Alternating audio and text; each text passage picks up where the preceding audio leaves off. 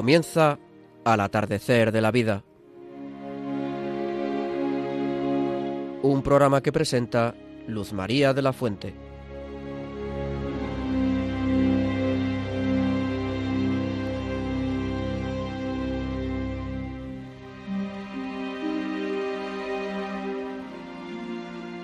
Queridos amigos mayores, muy buenas tardes. Hoy nuestro programa se titula Los mayores, ante la belleza de la creación. Un título que invita a darle gracias a Dios por la alegría del verano, por el descanso necesario y por la oración contemplativa que surge casi sin darnos cuenta al contemplar un año más, con el buen tiempo, la hermosura de la creación. Me acompañan en el control Yolanda Gómez, María Antonia Colado. Buenas tardes, María Antonia. Buenas tardes.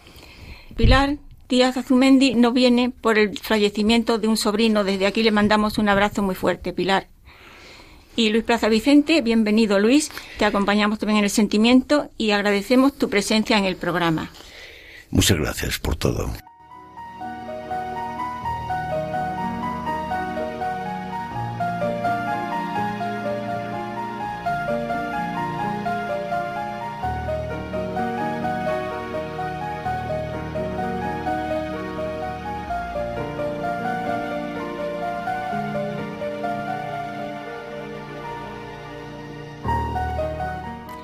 Os decimos a continuación el contenido de nuestro programa de hoy. En la primera sección entrevistaremos a Álvaro Medina del Campo, director nacional del Movimiento de Mayores Vida Ascendente, sobre el testimonio de su hija Eva. A continuación, en la segunda sección, Jaime Tamariz nos deleitará con los acordes musicales seleccionados para la ocasión y acompañados, como siempre, por una breve información sobre sus respectivos autores. Seguidamente escucharemos a Guillermo Padilla en una breve reflexión. Tercera sección a cargo de nuestro querido equipo, María Antonia Colado y Luis Plaza Vicente. Nos sorprenderán con los temas que ellos mismos elijan y por supuesto guarden alguna relación con el programa. Cuarta sección, desde el Rincón de los Nietos escucharemos a Felipe de la Fuente en un interesante capítulo del libro El Paso de la Vida. Y a continuación, en la voz de Santiago Carrallo, una amable reflexión titulada Gracias, Señor. Llegamos a la despedida y como siempre rezaremos juntos una oración por las intenciones de todos.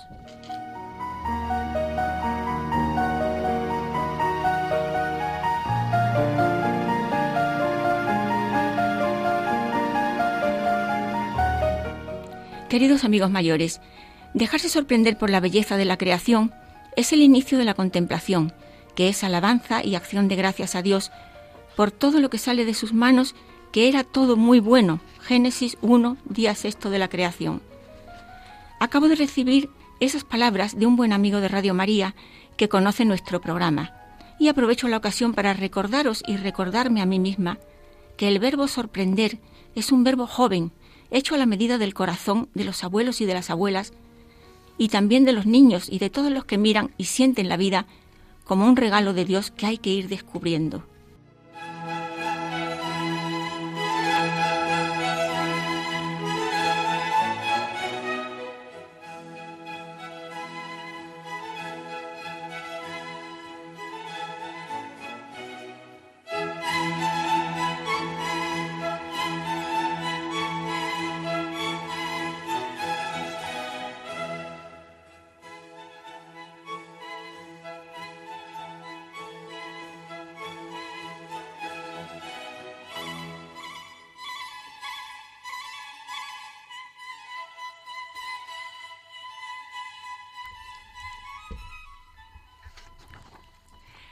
Vamos a entrevistar ahora a Álvaro Medina del Campo, director nacional del Movimiento de Mayores Vida Ascendente, y a su esposa, que nos hablará de su hija Eva. Hace un año Eva sufrió un grave aneurisma y estuvo 33 días en coma.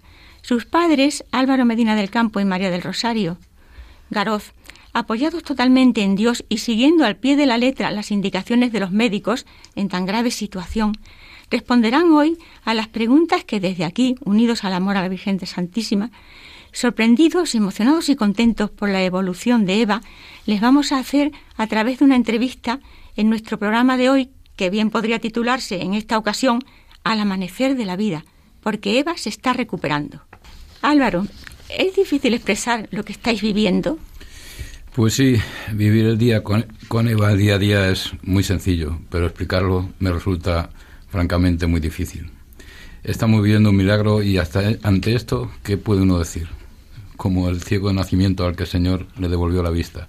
Solo puede decir que antes era ciego y ahora veo. Para vivir un milagro solo hay que dejarse sorprender, reconocer al Señor y abrazarlo. Retrocediendo en el tiempo, ¿fue muy dura vuestra experiencia en los primeros meses de la enfermedad de vuestra hija Eva? ¿Temíais por su vida? Fue durísimo, Luz. Fíjate que estuvo 33 días en coma y de ellos, los 12 primeros, el diagnóstico de los doctores era, está en estado crítico. Estuvimos temiendo por su vida y sobrevivir o no a un hijo es el dolor más grande que unos padres pueden vivir. Ha pasado el tiempo, un año quizás, y te atreverías a decir, repitiendo el Salmo 125, el Señor ha estado grande con nosotros y estamos alegres. Claro que sí, no solo que el Señor ha estado grande con nosotros, digo que está siendo grande con nosotros. Estamos viviendo un milagro cada día. Estamos viendo cómo está llevando a Eva de la muerte a la vida. Y no solo eso, están haciendo una nueva Eva. Nuestra hija, a pesar de sus limitaciones, es una persona feliz. Está trabajando mucho para recuperarse y lo hace con alegría. Y esto nos anima a nosotros y nos llena de esperanza. Para que veas cuál es el estado de ánimo, te voy a contar algo que ocurrió en casa hace pocos días. Vino una persona de la Comunidad de Madrid para valorar el estado de Eva, ya que tenemos solicitada la ayuda a la dependencia, y para eso tienen que valorar su estado físico y psíquico para asignar o no la ayuda. Esta persona hizo muchas preguntas. Algunas Eva respondió y otras no, porque su capacidad para expresarse aún es reducida. Y en un momento determinado, Mari, mi mujer, hizo una reflexión en voz alta y dijo, dirigiéndose a Eva, me gustaría saber qué hay dentro de su cabecita. Y Eva, como si le hubiera preguntado a ella, dijo, alto y claro, paz. Dentro de su cabeza hay paz. Fíjate el camino desde el estado crítico a una respuesta como esta. Desde su despertar del coma, que fue durísimo, ya que cuando los médicos no dijeron que había despertado el coma, estaba prácticamente inmóvil. Apenas movía los dedos de la mano izquierda y ahora es capaz de ponerse de pie y con la ayuda de su fisioterapeuta da sus primeros pasos. Seríamos unos ciegos si no vemos que el Señor está haciendo por nosotros, a nuestra hija, un milagro, la está devolviendo la vida y a nosotros la fe, una enorme cantidad de amor. De modo que sí, Luz, el Señor está siendo grande con nosotros. Permíteme, Álvaro, un par de preguntas más. ¿Has aprendido algo de lo que es realmente importante en esta vida? Claro que sí. He aprendido y sigo aprendiendo. He aprendido a confiar en el Señor. He aprendido que sus promesas no son unas palabras puestas en el papel. Sus palabras, sus promesas se cumplen cada día, He aprendido y sigo aprendiendo que el Señor está en todo, en todo lugar, en todo momento. He aprendido que vivimos en su presencia. También he aprendido que está todo en sus manos. Y sobre todo he aprendido que no puedo mirar lo que ocurre en mi vida sin tener en cuenta que el Señor está a mi lado. Si olvido esto, me pierdo en mis deseos, en mi limitada manera de ver las cosas. Antes de vivir esta experiencia, ponía toda mi esperanza en que se cumplieran mis deseos, cuando tenía cualquier necesidad le pedía a Dios lo que quería y esperaba que se cumpliera. Y casi nunca se cumplía. Y me preguntaba, ¿por qué no me escucha el Señor? Ahora esto ha cambiado para mí. Ahora sé que el Señor siempre me ha escuchado, pero como todo buen padre, no me daba lo que pedía, siempre me daba lo que era mejor para mi salvación. Como ves, Luz, sí que he aprendido cosas importantes. Sobre todo he aprendido a decir hágase tu voluntad. Pero no con resignación, sino con esperanza. He aprendido a abrazar la cruz con amor. Es posible, dentro de las limitaciones que se van superando gracias a Dios y a vuestros desvelos de padres, cuidar la afectividad de Eva de manera que, a pesar de los problemas, se sienta ella misma. También respecto a los demás, con toda la belleza y la seguridad que encierran estas palabras en cualquier caso. Según nos han explicado los neurólogos sobre la recuperación de los daños neuronales, hoy en día es imposible hacer un diagnóstico. Uno de los doctores del Hospital de León nos dijo que Eva debería de estar en un ambiente donde se sintiera segura y querida, y en eso ponemos todo nuestro interés.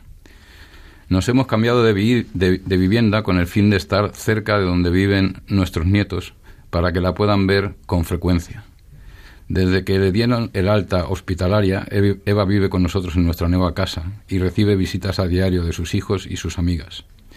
No podemos saber cuál será el resultado final de la recuperación, pero en el tiempo desde que estamos en casa su actitud es más alegre, está más despierta y su recuperación avanza un poco más deprisa. Terminaría diciendo algo sobre cómo miraba Jesús el acontecer de su vida, los hombres vivimos atesorando el éxito. En cambio, para Jesús el tesoro no es el éxito o la eficiencia de la misión, sino el amor del Padre. Amor que reconoce en todo. Vive en una absoluta confianza en el Padre, que ha dispuesto todo de la mejor manera. Las limitaciones y dificultades son en el fondo una oportunidad para vivir en la confianza. Jesús, el Hijo con mayúsculas, reconoce el amor y los cuidados de Dios en todo, en todas las cosas buenas y también en las dificultades. Se sabe guiado y amado por Dios.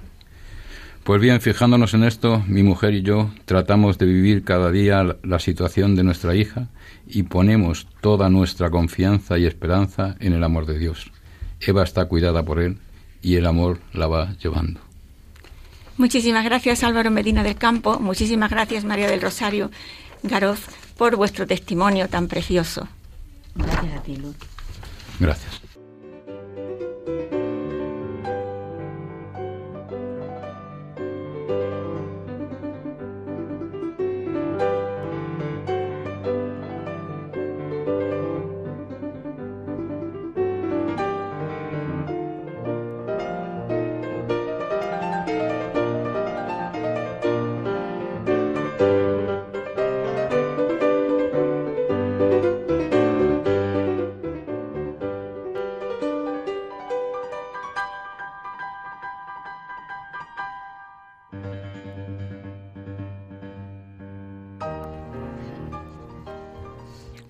Continuación, eh, vamos a escuchar la entrevista musical a cargo de Jaime Tamarit. Jaime, buenas tardes. Buenas tardes, Luz María. Hemos celebrado en las últimas semanas acontecimientos que nos llenan de esperanza, como son la Asunción de la Santísima Virgen, la Resurrección del Señor, Pentecostés y el Corpus Christi. ¿Qué música podría acompañarnos en estas celebraciones? Estamos en Radio María y desearía comenzar honrándola con el canto del Magnificat, que ensalza su grandeza. Para ello podemos escuchar el comienzo de la obra de Juan Sebastián Bach, que ensalza perfectamente su grandeza en un texto que dice así, que todos conocemos. Proclama mi alma la grandeza del Señor y se alegra mi espíritu en Dios mi Salvador.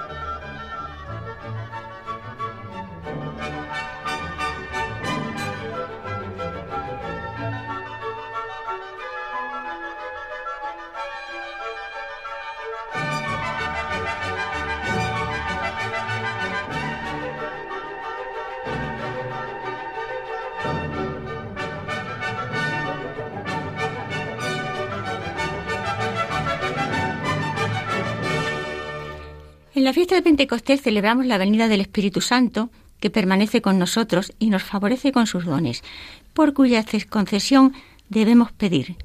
¿Qué obra musical te parece que nos puede acompañar? Hay una oración atribuida al, obispo de Canterbury, Beni Sancte Spiritus, que ensalza los dones del Espíritu Santo. Tomás Luis de Victoria, un gran compositor madrileño del siglo XVI que está enterrado en la iglesia San Ginés, compuso una música polifónica muy, muy hermosa para esta oración y dice así, Ven, Espíritu Santo, visita las almas de tus fieles y llena de la divina gracia los corazones que tú mismo creaste.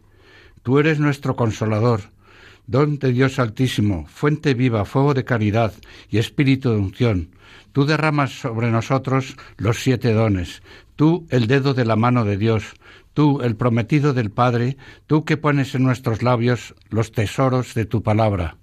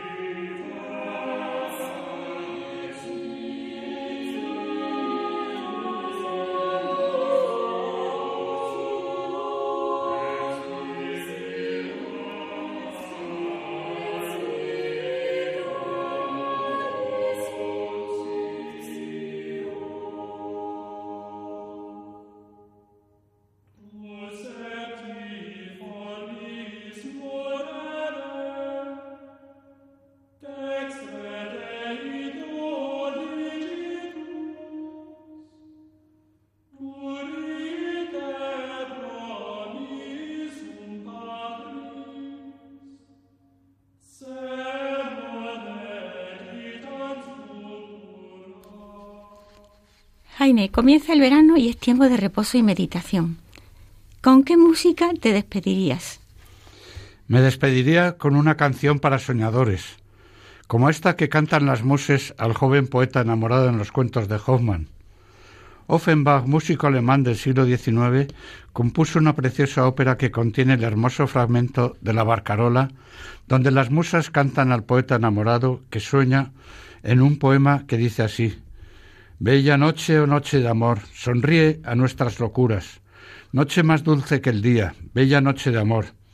El tiempo pasa sin volver, llevándose nuestros sentimientos, lejos de este feliz lugar. El tiempo pasa sin volver, céfiros ardientes, dadnos vuestras caricias. Céfiros ardientes, dadnos vuestros besos. Bella noche o oh noche de amor, sonría nuestras locuras, noche más dulce que el día, oh bella noche de amor, sonríe a nuestras locuras.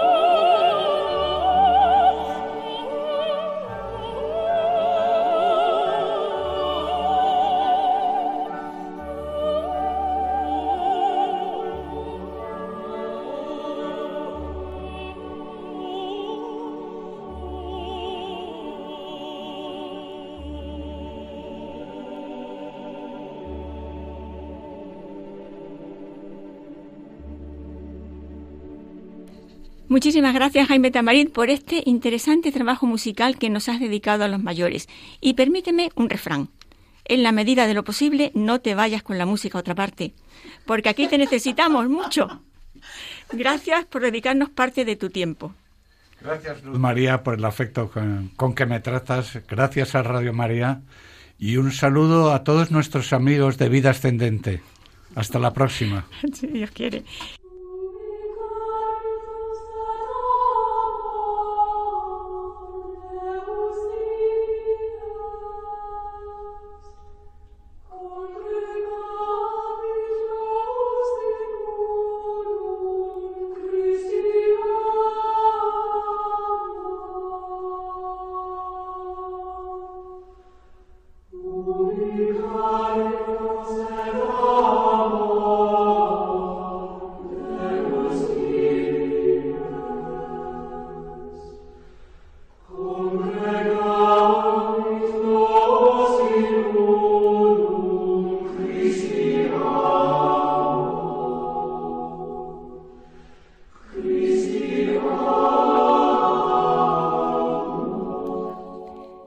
Y ahora escucharemos a nuestro querido seminarista Guillermo Padilla.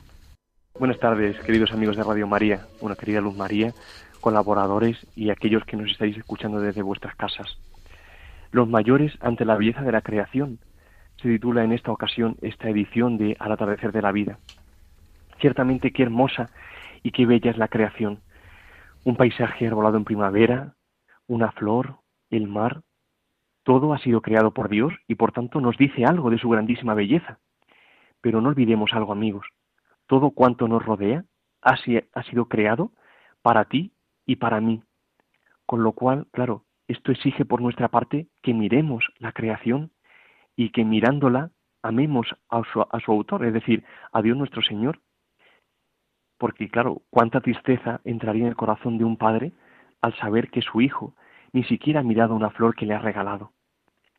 Por tanto, qué importante nuestra mirada. También la mirada es muy importante en la vida espiritual. A veces pensamos que con mirar si cumplimos o no los mandamientos a lo largo de nuestra vida, los preceptos mandados para nuestro estado de vida, es decir, bueno, cada uno, pues el matrimonio, la vida consagrada, es suficiente para ser buenos cristianos. Y ciertamente son necesarios, claro que sí, ya que nos dan mucha luz y nos aseguran que vamos por el buen camino. Son, de algún modo, exigencias del amor, pero son sólo el principio del camino. ¿Qué ocurre, por tanto, en nuestra relación con Jesús?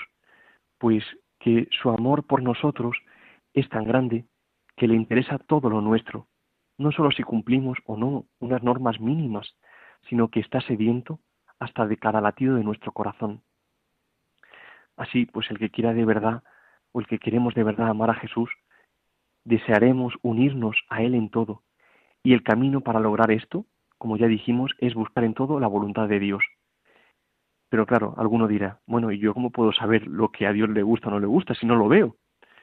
Pues esto respondemos, no lo vemos porque no le miramos. Sí, hay que mirar a Dios para conocer su voluntad.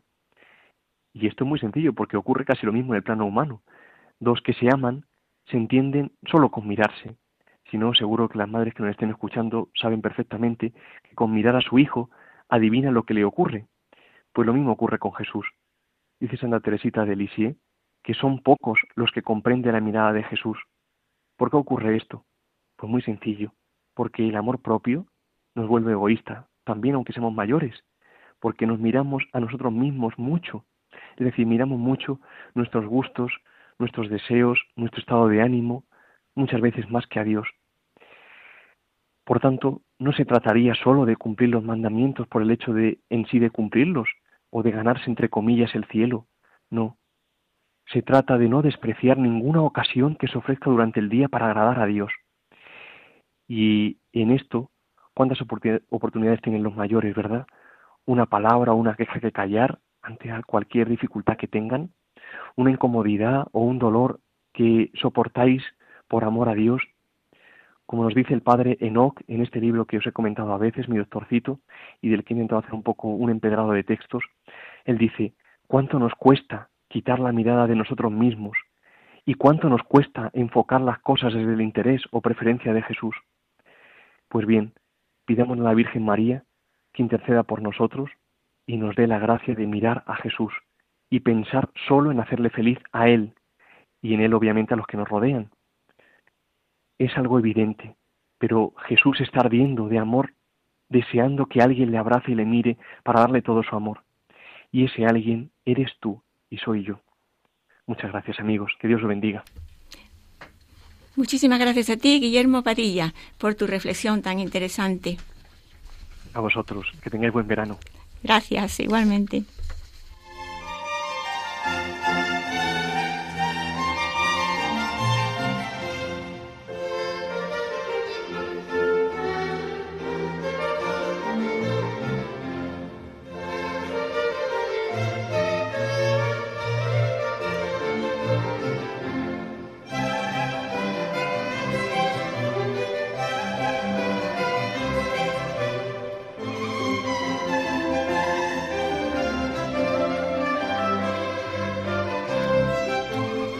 Querido equipo, en esta tercera sección tendremos como siempre nuestra tertulia familiar y si os parece bien vamos a introducir una novedad y es que vosotros mismos elijáis cada uno o cada una el tema del que os gustaría especialmente hablar, procurando eso sí que tenga alguna relación con el programa de hoy. Creo que sería muy interesante porque ya lo dice la Biblia, de la abundancia del corazón habla la boca. Proverbios 4:23 y lo cita San Mateo en 12:34. Será muy bonito escucharos, seguro. María Antonia.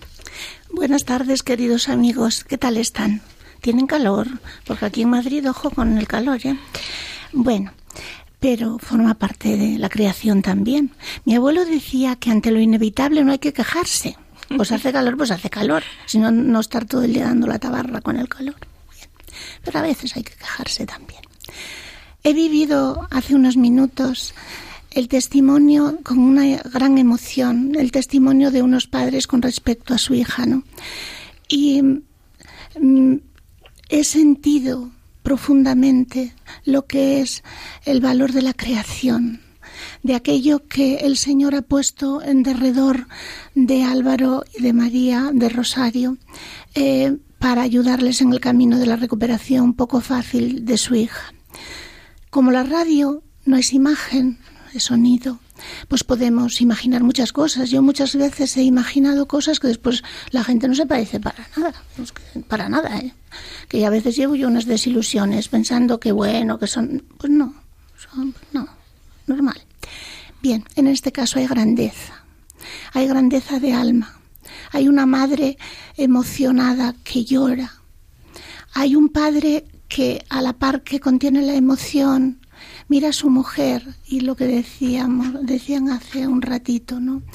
Ese entenderse sin palabras, es entenderse en las parejas, en los hijos, en todas estas cosas. Bien, quiero dar testimonio de ello y agradecer al Señor la ayuda por, para ellos y para su hija y los sus nietos y toda su familia y toda la red que les, rodea.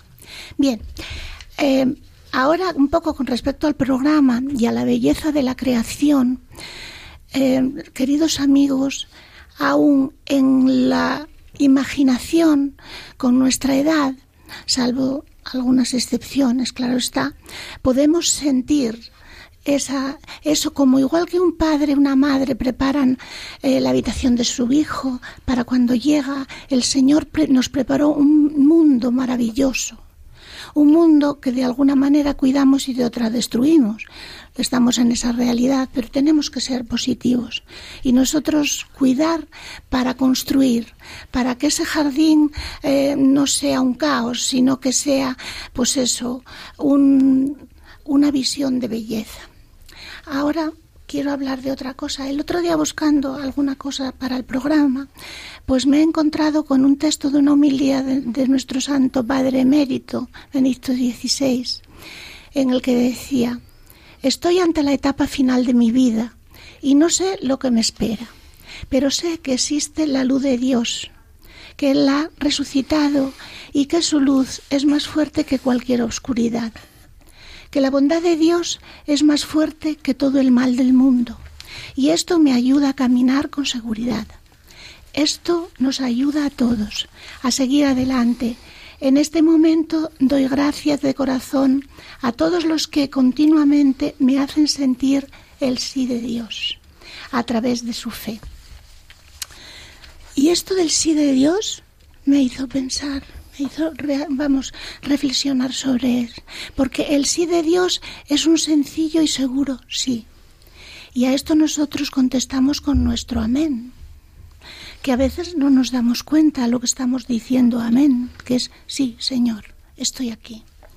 Dios nunca se cansa de tener paciencia con nosotros. A este sí incondicional de Dios, nuestra respuesta no debe ser un amén rutinario, sino algo sentido en lo más profundo del alma. A nuestra edad, cuando el pesimismo nos acosa, podemos hacer un recuento de nuestra vida desde el punto de vista positivo. Recuerdos de bondad, nuestra niñez, las primeras ilusiones en el amor, aquellas miradas y abrazos, el despertar a la vida adulta con sus responsabilidades, pero también con sus satisfacciones, nuestros hijos sus primeras sonrisas, sus miradas, los veranos en el mar, en la ciudad, en la montaña, yo a la hierba en Asturias pasando un calor que te mueres, pero contentísima. Los veranos, los veranos, en fin, cada uno dentro de sus posibilidades. Y los regalos que nos hicieron los amigos, que, que siempre han estado a nuestro lado. Pensemos cuando eso, cuando estamos tristes, ay, qué mala vida llevo yo, pero bueno, qué poca suerte he tenido. Pues no, hay que rebatir esos pensamientos con algo positivo. recordar aquel amigo que en un momento determinado puso su mano sobre tu hombro, todas estas cosas, ¿verdad? Así que tenemos eso, que hagan ustedes la prueba, hagan la prueba de ello, porque es mucho mejor que hundirse en la melancolía, en la melancolía de la edad, en la melancolía de las penas, del dolor, de todo eso que nos acompaña ciertamente. Todo esto, con la ayuda del Señor, nos hará más llevadero. Nuestro continuo agradecimiento al Señor por su amor es el mejor amén de nuestra vida. En una palabra, confiar como nuestro Papa emérito, confiar en Él. Él es la luz y Él es la verdad. Queridos oyentes, pues un poco rollo, ¿no? Pero bueno, lo he hecho con la mejor intención. Muy bonito y muy, muy cierto. Eh, Luis, te esperamos, te escuchamos. Eh, nos has puesto un, tema bellísimo, pero un poco difícil de, explicar, porque eh, tanto es así que yo voy a salir por, por, la tangente. Por la, tangente, por la vía tarifa que se dice en mi tierra.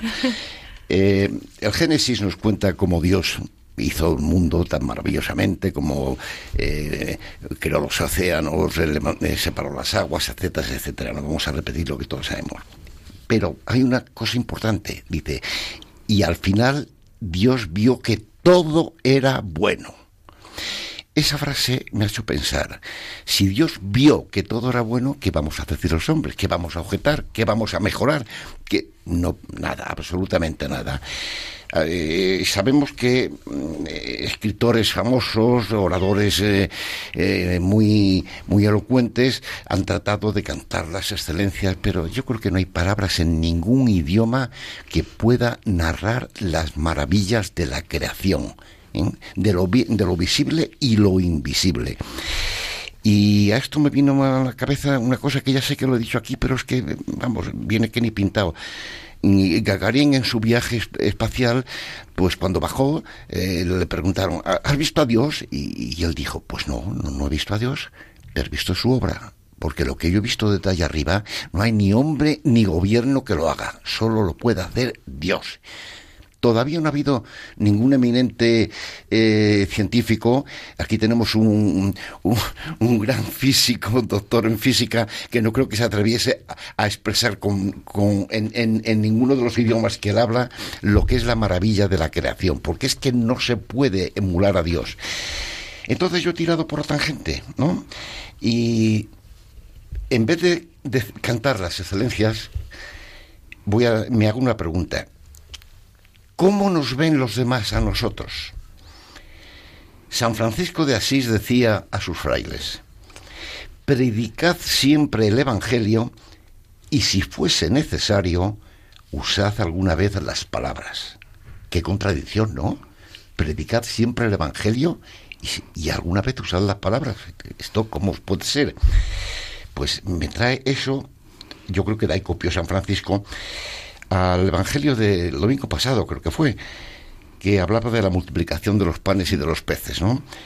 Cuando los apóstoles le dicen al Señor, despídelos y mandarlos a, los, a las fincas, a los pueblos, a que cojan, porque no, aquí no tenemos para, eh, para darles de comer. No les dijo marcarles el camino, explicarles dónde están las posadas, no, no. Les dijo, dadle vosotros de comer.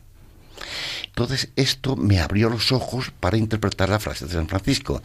Señor quiere que prediquemos con actos, no con palabras, que seamos pues mm, unos evangelistas vivientes, unos actores vivos del Evangelio, no unos charlatanes, ni como dicen muchos para justificarse, tú haz lo que yo digo, pero no hagas, no, hagas lo que yo hago. Por favor, seamos serios y un poco sinceros, ¿no? Entonces, mm, siguiendo por este esto, yo vi la concordancia entre Jesús y San Francisco con, con los ejemplos que hemos visto. Y me lleva a una a un recuerdo maravilloso y a una reflexión, ver lo que yo llamo el alfa y el omega, el principio y el fin, o sea, la infancia y la vejez. Los que hayan tenido la suerte de estar en una misión extranjera donde no hablen el español, siendo colaboradores, habrán visto cómo le han dado las gracias más expresivas que hayan oído en su vida la mirada de un niño cuando le dabas un juguete o un trozo de, comida, la sonrisa que esbozaba ese niño, el anciano que le llevabas una medicina o un rosario, cómo te miraba. No hay pintor que pinte esa mirada, no hay ningún escritor que narre lo que significa esa sonrisa de ese niño o de ese anciano, que le llevas amor porque está viendo el amor, no está viendo la chuchería, ni está viendo el regalito. Pues prediquemos con el amor. Claro, yo sé que estaréis diciendo mucho. Bueno, yo no tengo ni tiempo, ni dinero, ni edad para irme a ver una misión de esas. ¿Cómo que no? Lo tienes a la vuelta de la esquina de tu casa, mm. en tu ciudad tendrás alguna residencia de niños y de ancianos, generalmente regidos por órdenes religiosas, ¿no? Donde vas a ver a esos niños, vete a verlos, llévalas a una chuchería, vete a estar un rato de, de, de, conversación y de secarle la baba a ese viejo que se le cae. Y le llevas algo, algo, una muñeca que le recuerda a su niñez, un, un rosario de colores. Y cómo te va a mirar ese anciano. Luego Trata de narrarlo con el bolígrafo si eres capaz, no vas a poder. Y si eres aficionado a la pintura, trata de pintarlo, tampoco vas a poder. Hazte un actor vivo del Evangelio. Muy bonito, muchas gracias y tienes muchísima razón. En el fondo es dejarse llevar del corazón. Lo que, lo que puede hacer el corazón no lo podemos hacer con ninguna otra cosa. Yo también, si me lo permites, Luz María. Yo te quisiera decir, ayer en la misa en nuestra parroquia, allí en Boadilla, uno de nuestros sacerdotes, don Santiago Oriol, hizo referencia a una epístola de Santiago en 3.2, ¿no? En la que dice, todos caemos muchas veces. Si alguno no cae al hablar, ese es un hombre perfecto, capaz de refrenar todo su cuerpo. Quizá para deberes del verano podríamos hacer eso. Yo la primera, ¿eh? yo la primerísima de todo, porque ahí está un grande, uno de los grandes fallos. Saben, queridos oyentes, dominar la palabra, dominar la palabra. Y ahí, porque la palabra crea, ahí está. Y aquí estamos en el mundo de la palabra. Muy bien. Muchísimas gracias a los dos. Y ahora vamos a... ¿Me permites que le diga una cosa a este matrimonio ejemplar? A mí me ha llamado la atención todo, pero ¿sabes lo que me ha dado el chispazo, lo que me ha resonado en mi mente? Cuando has dicho, me puse en las manos de Dios. ¿Y sabes cómo te contestó Dios? ¿Sabes cómo? Tu hija estuvo en coma 33 días, no 34 ni 32, 33 que fue la edad de Cristo en esta tierra. ¿No te has dado cuenta de ese detalle? Sí, me di cuenta. Pues eso es lo que me ha impactado.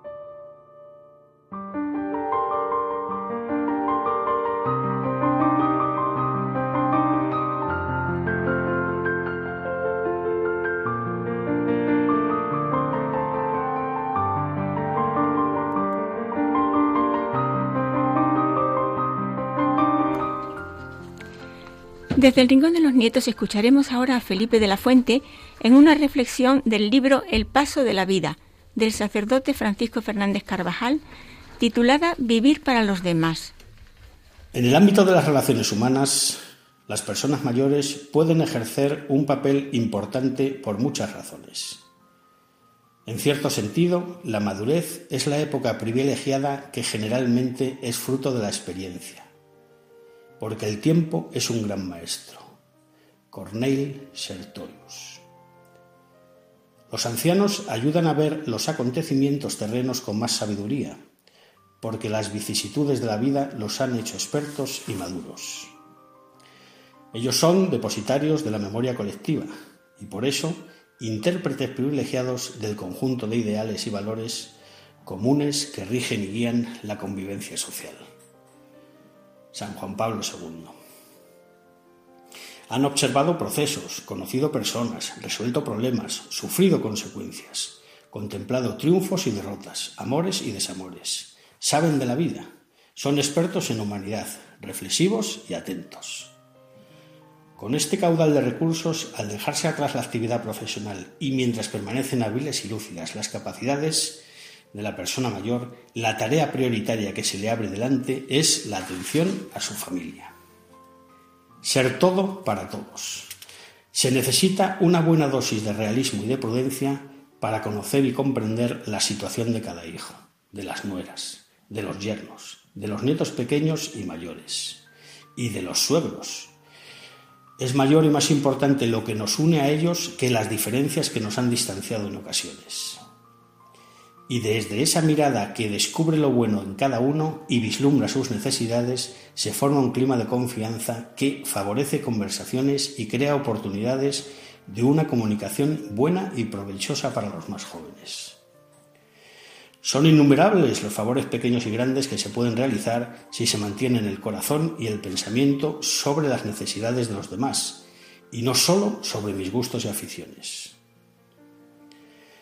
Hay horas y ocasiones para pensar, mientras se da un paseo, cuando se mira por la ventana, al recorrer el pasillo de la casa en busca de las gafas, en la sala de espera del médico. Siempre se puede pensar y se puede rezar. Desde esta perspectiva se ve que el tiempo es el tesoro que permite actuar. No conviene perderlo en divagaciones, quejas, lamentos, ensoñaciones, en pensamientos que no van a ninguna parte. Abuelos optimistas y amables. Existe el riesgo de convertirse en el abuelo o la abuela difícil, reiterativo. Ese personaje que se impone a tiempo y destiempo con sus manías, insistente y pertinaz en los mismos temas, tozudo en sus costumbres, intransigente e inflexible en sus opiniones, negativo, suspicaz. Esos defectos conducen a territorios muy oscuros. Como consecuencia de este trato difícil, los demás se apartan. Nadie quiere conflictos ni malos ratos.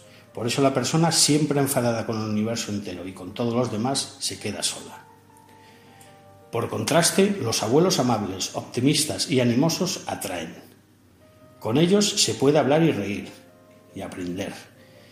Desde esta posición las posibilidades de hacer el bien se multiplican. Si los abuelos superan el afán de contar sus hazañas y saber escuchar a los jóvenes, pueden convertirse en amigos seguros. Pero no es suficiente esta apertura al diálogo. Antes que las palabras está la vida misma. Si los mayores son leales, sinceros, sencillos, prudentes y generosos, su presencia habla por sí sola. Es importante que en el entorno familiar se vea y se reconozca que los abuelos son buenas personas. Así se convierten en un ejemplo a seguir. Un hombre, una mujer que los jóvenes admiran y respetan. La vida de los ancianos ayuda a clarificar la escala de valores humanos. Enseñar a vivir es un buen lema de esta etapa. Para eso es necesario ser optimista, estar disponibles dentro de lo posible para hacer favores, cuando se piensa en los demás y se les quiere de verdad, estas actitudes pueden ser costosas, pero Dios ayuda al débil, dice el refrán. Y está de parte de quien busca hacer el bien. Recordemos las palabras de la Biblia. La corona de los ancianos son los hijos de sus hijos. Proverbios 17, 6. Muchísimas gracias, Felipe de la Fuente, por tu amable aportación.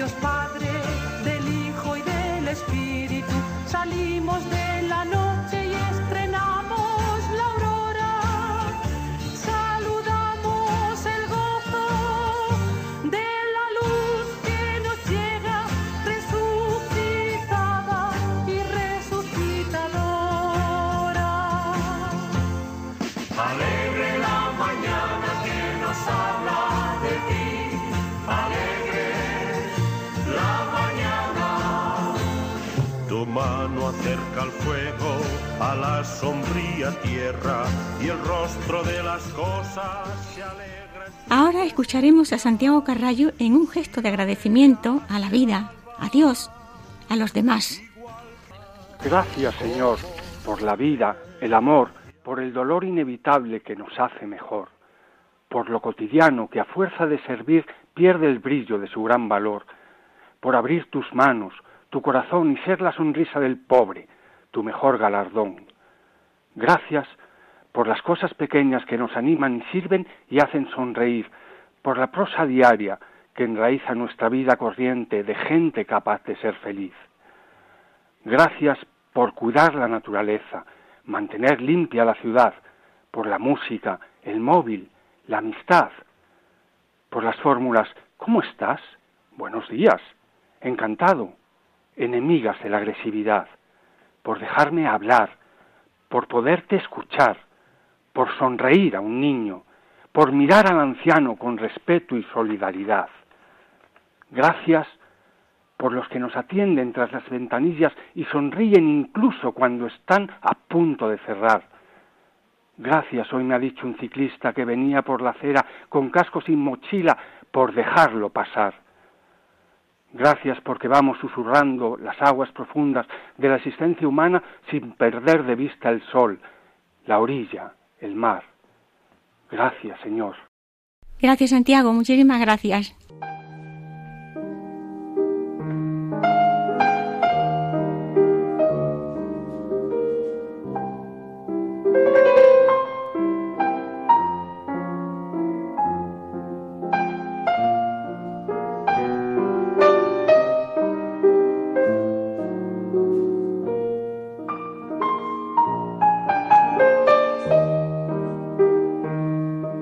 Queridos amigos mayores, nos despedimos de vosotros hasta el próximo 27 de julio, si Dios quiere, que estaremos de nuevo con vosotros.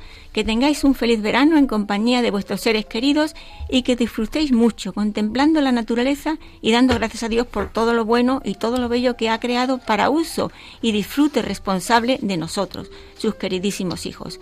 Rezamos todos juntos una salve a la Virgen.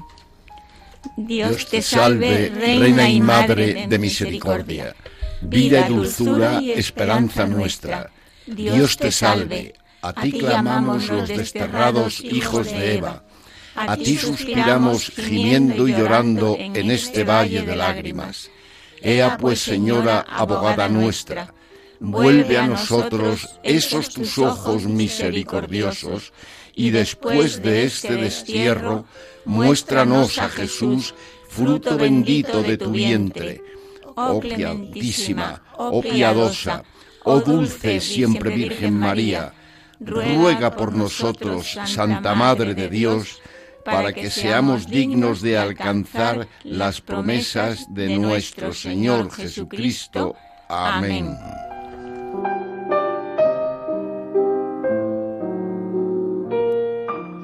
Muchas gracias eh, Yolanda Gómez, muchas gracias María Antonia Colado, muchas gracias Luis Plaza Vicente. Muchas gracias Álvaro Medina del Campo, muchas gracias Jaime Tamarid, muchas gracias Guillermo Padilla, muchas gracias Felipe de la Fuente, muchas gracias Santiago Carrallo. Santo y feliz verano para todos. Nuestro correo electrónico al atardecer de la vida 1 arroba radiomaria.es. Un abrazo muy grande para todos. Gracias. Para todos. Para todos.